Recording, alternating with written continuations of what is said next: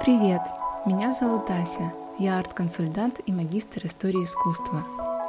Это подкаст «Видеть и верить». Он посвящен капеллам, оформленным художниками 20 и 21 века. Из подкаста вы узнаете, как атеист Ле Корбюзье спроектировал церковь, почему у Матисса были хорошие легкие, кто воплощал в жизнь 33-метровый витраж, придуманный Герхардом Рихтером для Кёльнского собора, и много других интересных историй.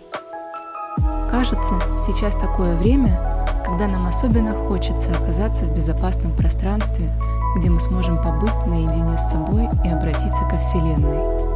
В пространстве, которое не будет на нас давить своими догмами, но в то же время создаст для нас возможность соединиться с чем-то высшим. С 1 июля встречаемся каждую субботу на всех подкаст-платформах. Верим и видим.